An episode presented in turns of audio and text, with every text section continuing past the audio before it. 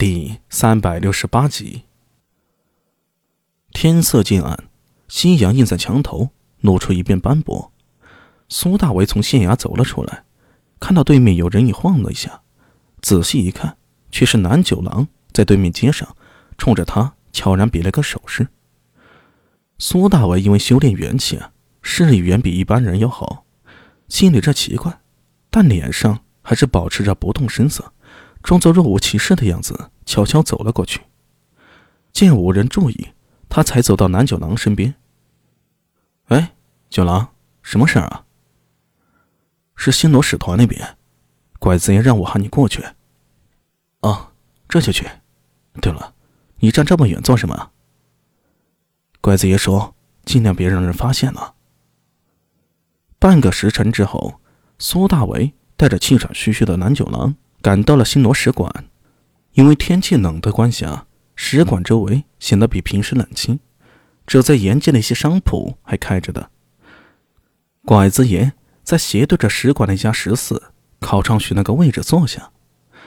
苏大伟跟南九郎走进来的时候，他正就着一碗凉水，慢慢咀嚼着胡麻饼儿。平时拐子爷可以说是好酒如命，但是出任务的时候，他从来都是啊。滴酒不沾的，阿米，拐子爷，苏大为上前打了个招呼，朝窗外看了一眼。以他的视力啊，不动用元气的情况下，只能看到使馆大门略须模糊。有什么发现吗？他压低了声音道：“坐下说。”拐子爷倒也不慌不忙，招呼苏大为和略有些局促的南九郎在桌前坐下。招呼店家上了一大碗薄托和一蒸笼蒸饼。薄托就是把面团扯成拇指大小的片儿，用急火煮熟，再加上佐料，也就是后世的面片汤。汤碗端上来，再在其上撒上一些胡葱，光白可爱，香味扑鼻。吃上一口啊，华美舒畅，令人食指大动。我吃过好多家了，就这家的薄托最正宗，你们也尝尝。拐子爷大声推荐着：“ 拐子爷说正事儿。”苏大为哭笑不得：“不就是一碗面皮汤吗？改天找锅匠打一口锅，炒几个菜出来，不得吓死你啊！”昨天来过的那个外人又进使馆了，我估摸着得有一会儿才出来。我们先吃点东西垫垫肚子吧。身份查清楚了吗？查清了。拐子爷神秘笑：“嘿嘿嘿，你猜是谁呀？我怎么能猜到？嘿，是我们大唐人，万年县浔阳坊的邓记果子铺的老板。”呃，苏大为愣了一下，才反应过来，邓记果子铺，不就是那家卖甜的要命的零杀货的吗？怎么会是他呢？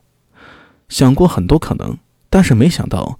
一个卖零杀货的老板会与新罗使节扯上关系啊！一时间，苏大伟沉默下来了。拐子爷继续说道：“这段时间进出的，除了使馆自己的人，很少有外人进来。往来的我们都排查过了，只有这两天，这个老板有点可疑。这人叫什么？邓健。”浔阳坊果子铺只有他这一家，那就没错了。他家我去吃过。苏大为说着，心里忽然闪过一个念想，似乎想到了什么，然而一时又抓不住。拐子爷招呼南九郎道：“九郎，真比你吃点儿，一会儿啊，不知要收到多晚呢。”南九郎点头谢过，抓起一个蒸饼，小口的吃起来。苏大为这时候接着问：“他昨天在里面待了多久？”“昨天呀，大概半个时辰吧。他今天进去已经有一个时辰了。”拐子爷说着，想起了什么似的，冲着苏大为露出一个古怪的笑容：“嘿嘿嘿，阿米，你不知道，这邓健呀，并非表面上那么简单。”昨天查过之后才知道，这个人在贵府中颇有人缘。面首？差不多吧。总之呀，有不少贵妇小姐都和他有关系。这是要捅出来，不知多少宅子要鸡飞狗跳了。苏大为摇了摇头，这是一个看脸的世界。正在低头看真饼的南九郎抬头看了苏大为一眼，脸莫名的红了。哎，不是说你呢，不是说你，你够不上那资本。呃，哦。南九郎在略有些苍白的脸上一红，拐贼在一旁啊，哈哈笑起来。哈哈哈哈哈！看脸的世界嘛，这话忒有道理了。哎，出来了！南九郎突然道。拐子爷收住了笑声，和苏大为同时扭头看了过去。在使馆大门前，邓健在一名新罗人的陪同下走出了使馆。